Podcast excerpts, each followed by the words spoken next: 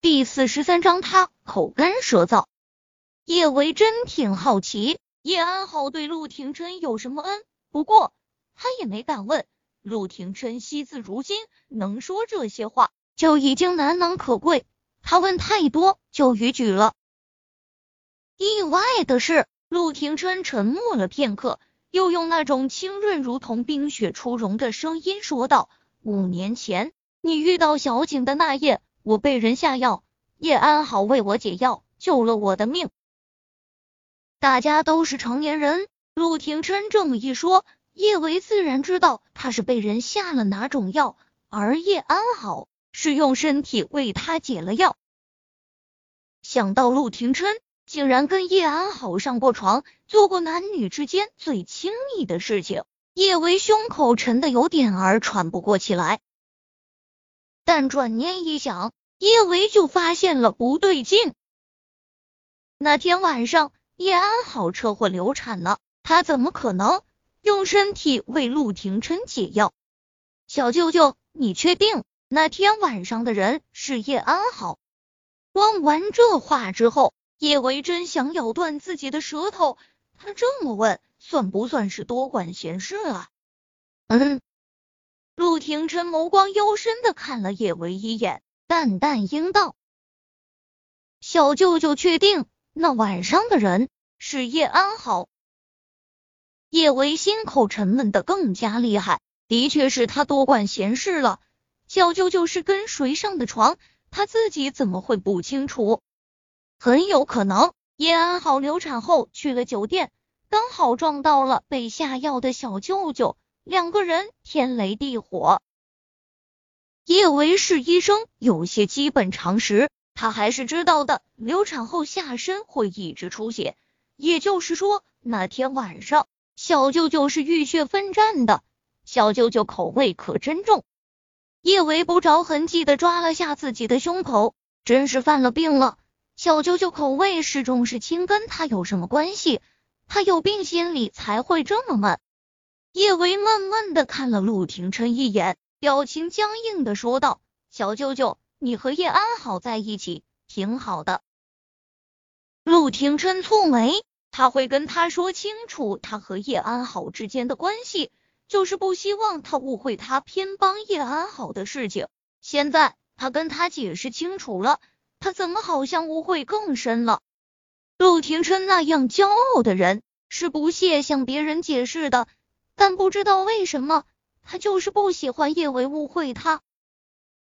他眸光灼灼的看着叶维，我和叶安好没在一起。哦，叶维不明白陆廷琛为什么会对他说这种话。不过他和谁在一起，对他都不重要了。他现在心里只能有韩景，不能有别人。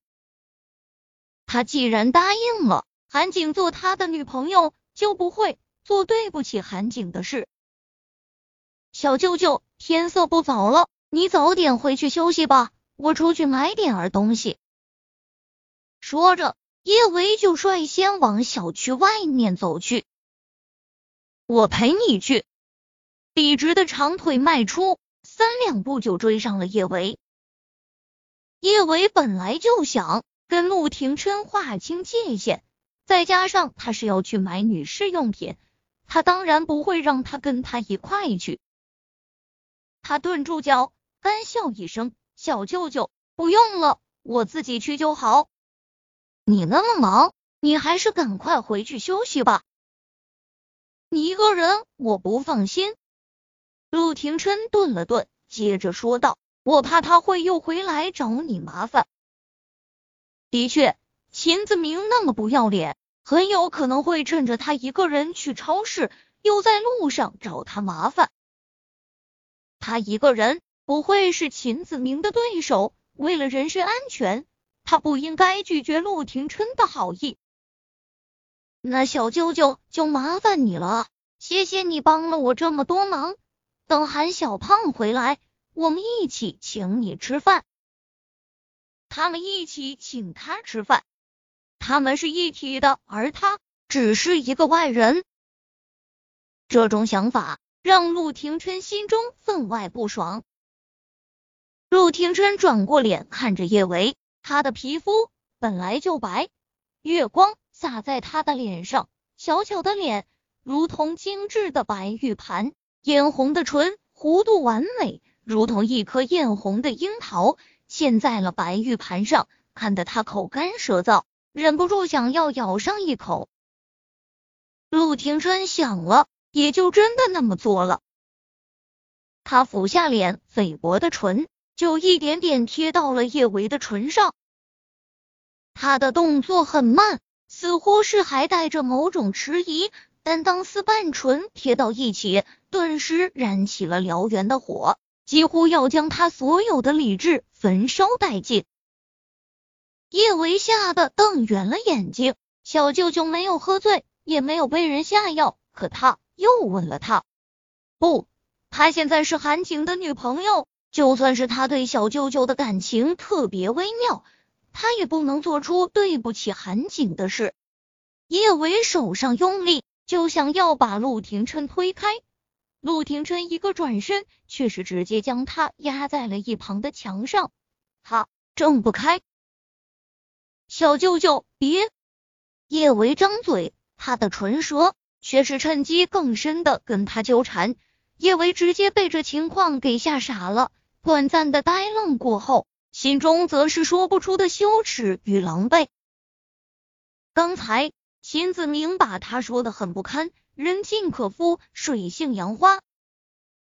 小舅舅是不是也是觉得她是那种人尽可夫的女人？所以就算是他现在是韩景的女朋友，他也觉得他可以随随便便吻她。越想心里越是委屈，叶维扬起手，他那一巴掌却是怎么都甩不到陆廷琛的俊脸上。他可以肆无忌惮的对别人大吼大叫，像个泼妇一样都无所谓，可在小舅舅面前，他总是束手束脚，弱爆了。而他会在他面前这么弱，不过就是因为他在他的心中不一般罢了。他怎么可以这么欺负他？他不能仗着他心里有他，就这么欺负他。眼泪止不住的从叶维眼角滚落，咸涩的泪滴滑入两人的口中。陆廷琛心中一惊，他猛地放开叶维，刚才他竟然又失控的吻了他。叶维身体一得到自由，他逃也似的从陆廷琛的身下钻出来，他后退了好几步。与他保持相对疏冷的距离，他的眉眼之间带着明显的控诉与委屈，他的眼泪更是让他的心疼的揪了起来。叶维用力擦去眼角的泪水，哭是软弱的表现，他不想哭，可不管他怎么努力，都无法控制滚滚滑落的泪滴，太委屈，太难受。叶维控制不住爆发了。